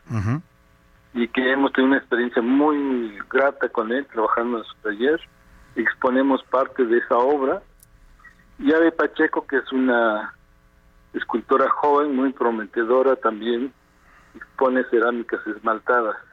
Es lo que hacemos hoy en Corazón del Guaje a las 6 de la tarde. A las seis es la invitación. Voy a dar la dirección para los que me escuchan en Oaxaca y se quieran dar una vuelta. Constitución 303, ¿no, maestro? En el centro. Así es, exactamente, entre Juárez y Pino Suárez. Entre Juárez y Pino Suárez. ¿Qué va a encontrar la gente en esta exposición de un artista consagrado como es usted, con estos dos ah, otros artistas más jóvenes? Usted siempre está impulsando también el talento de los artistas mexicanos. Sí, es, es- mira, se trata de una exposición de, de- específicamente de cerámica. Tú sabes bien que Oaxaca pues es un estado donde se hace mucha, se trabaja mucho la cerámica, no solo utilitaria. Hay muchos artistas que están eh, investigando, trabajando sobre la cerámica, pero digamos que hay algunas propuestas nuevas en lo que traemos que sería muy interesante que lo vieran los pintores jóvenes. En fin, es un experimento que estamos haciendo. Eh, se ven los resultados y esperemos que se desarrolle un poco más la cerámica en Oaxaca también desde el sentido del arte contemporáneo, porque en el arte popular pues, son muy fuertes. los Claro. Además, maestro, parte de lo que expone también esta, esta, esta exposición artística es, es que finalmente estamos ligados a- al barro, ¿no? En cualquier libro eh, de cualquier religión que se vea, aparece el barro como un elemento creador de la humanidad. Sí, en realidad el hombre eh, se ligó al, al barro, efectivamente, pues casi desde la comida, ¿no? Porque tiene hasta propiedades curativas, en fin. Sí, efectivamente es una liga muy muy antigua que tenemos con el barro. Y bueno, pues desde el primer gesto que seguramente hizo un plato para empezar a comer, pues eh, se ha seguido experimentando con la cerámica y hay muchas formas de, de expresarse con ella. Pues la verdad que se antoja mucho, maestro. Me dan ganas de hasta darme una vuelta allá a Oaxaca para ir a ver su exposición Metamorfosis de la Tierra. A toda la gente que pueda hacerlo, dése una vuelta a Oaxaca, que además está ya preparándose para su Guelaguetza, que es la máxima fiesta de la capital oaxaqueña y, bueno, del estado de Oaxaca en general, porque llegan de todas las regiones. Y, bueno, aprovechen para ver esta gran exposición Metamorfosis de la Tierra con el maestro Luis Zárate, Ave Pacheco y Gustavo Tanús, estos tres artistas mexicanos. Y mire, lo de Tanús es un poco más experimental porque él ensaya con materiales diferentes también. Introduce metales, alambres, cobre, en fin, Pues la verdad que se antoja mucho, maestro. resinas. Sí, es muy interesante. Yo creo que, que es, es bueno que los oaxaqueños veamos lo que se hace también en otras partes. Sin duda. ¿no? Entonces, Sin duda. eh, por eso es- sería muy muy amable que vinieran, que pudieran ayudar a felicitar a la gente para que estén con nosotros y en los días que siguen, ¿no? Claro. Hasta un mes, un mes y medio. Ujú. Pues ya iremos a verlo, maestro, por allá con su faceta también como artista de cerámica, además de su gran pintura que nos gusta mucho. Pues iremos a, a conocer también esta faceta en esta eh, exposición Metamorfosis de la Tierra y la recomendamos ampliamente a toda la gente que nos escucha y que puedan ir a verlo allá en Oaxaca. Ahí está la invitación del maestro Luis Zárate. Maestro, siempre un gusto, Hoy de verdad. A las seis de la tarde. Hoy a las seis de la tarde y habrá coctelito, me imagino, mezcalito, Claro ¿no? que sí, para un celebrar. buen mezcal, un Me buen parece bien. Ujú. bocadillos. Ya está. Maestro, gran, gran invitación y le agradezco mucho, como siempre, un gusto saludarlo y conversar con yo te usted. agradezco mucho y saludo a todo tu auditorio, por favor. Un abrazo, gracias maestro. Es el maestro Luis Zárate, artista, pintor oaxaqueño y ahora también en esta faceta de cerámica donde va a mostrar su arte en esta exposición Metamorfosis de la Tierra. Es hoy, 14 de julio a las 6 de la tarde, Constitución 303, centro de Oa- Oaxaca de Juárez. Se llama Corazón de Guaje, el lugar de la galería donde va a inaugurarse esta exposición. Vamos rápidamente a los deportes con el señor Oscar Mota. Los deportes en A la Una con Oscar Mota. Oscar Mota, bienvenido. Mi querido Salvador García Soto, amigas y amigos, soy un gran día para ganar rápidamente un fin de semana con muchísima información. Primero en temas, obviamente, de la jornada 3 de la Liga MX. Tus chivas, pues de 3 de 3, ¿no? Ya, ya me 3 estoy- de ahora 3. sí ya me empiezo a emocionar, ¿eh? Para arrancar está bonito, digo, viene un parón en la liga de más de un mes porque se va a jugar esta famosa Leagues Cup que hemos platicado con los equipos de la MLS, pero Chivas ya como, como en el crédito, ya se jaló nueve puntitos, ya los tiene ahí guardados, siete goles a favor, dos en contra, entonces me parece un arranque importante. Platicaba eh, también con el productor eh, Rubén Esponda de esos Chivas recalcitrantes, barra bravas, ¿no? de esos es, así. es- es fan. como José. Luis Sánchez con el América, entonces tengo aquí obviamente a, a, a Como Esponda Mota con los Pumas. Sí, sí, vamos ahí también avanzando. A todos nos va tocando, ¿no? Este, a, a este Alex que le va al Mazatlán, me parece. Entonces, bueno, ahí vamos también repartiendo para todos. Pero entonces, bueno, importante por la parte de Chivas. Hablando de fútbol este fin de semana, entonces, el domingo a las 6 de la tarde, México contra Panamá es la final de la Copa Oro. Y en la noche se va a jugar un Pachuca contra Pumas, que tuvo un cambio precisamente por eso. También que hay el fin de semana la media maratón de la Ciudad de México. Se va a correr eh, a partir de las 6 de la mañana. Entonces, ojo con la información con respecto va el metro y metrobús de la Ciudad de México para los corredores. ah, va a abrir a partir de las 5 de la mañana. Para que puedan llegar a, a la meta de salida. Así es, y de hecho con su número de registro, ojo a los corredores, los van a dejar pasar, o sea, no, no van a pagar este boleto de ingreso. Entonces, son cosas ahí importantes que les va a funcionar y eh, pues estar, ya saben, ¿no? Terminando alrededor del mediodía para que ajusten sus cortes de vialidad y todo el tema para la gente que quiera salir el, el día domingo. domingo. Hoy hay eh, función de aniversario por los 40 años del aniversario de Atlantis como luchador. También ya iniciaron los campeonatos mundiales de Fukuoka en Japón de natación. Todo el reporte lo tendremos el lunes. Y para terminar, complementando la información de Jorge Berry, fue el primer periodista mexicano que recibió un anillo de campeón de Super Bowl auténtico de la NFL porque él era narrador de los Raiders. Ah, en mira. español, era narrador en español para los Raiders. El único periodista mexicano que No, fue el primero, El porque primero. ya hace tres años dos periodistas también mexicanos recibieron por parte de los Rams, pero bueno, en el caso de don Jorge Berry fue el Fue primero. el y primero, durante histórico en 30 ese años, sentido, es ¿no? correcto. Gracias, Oscar Mota. Hoy un gran día para Vámonos ganar. a despedir con la canción de los curuleros de San Lázaro. Pepe Navarro y Pepe Velarde le cantan al sistema de salud en México. Dicen, Dinamarca no será, no será y no será. Con esto me despido de usted. Que pase una excelente tarde, buen fin de semana. Aquí lo esperamos el lunes a la una. decir que es la culpa el Charlie, al que no está el que estaba antes, porque ya vi que no aceptaste ni hoy ni ayer, nunca lo harás. Ya sé que solo quieres votos, gastas en fiestas a lo loco, en otras cosas deberías gastar. Quisiera verte aceptar que andamos medio mal. Dinamarca no será, no será, no será. Por hoy termina A la Una con Salvador García Soto. El espacio que te escucha, acompaña e informa. A la Una con Salvador García Soto.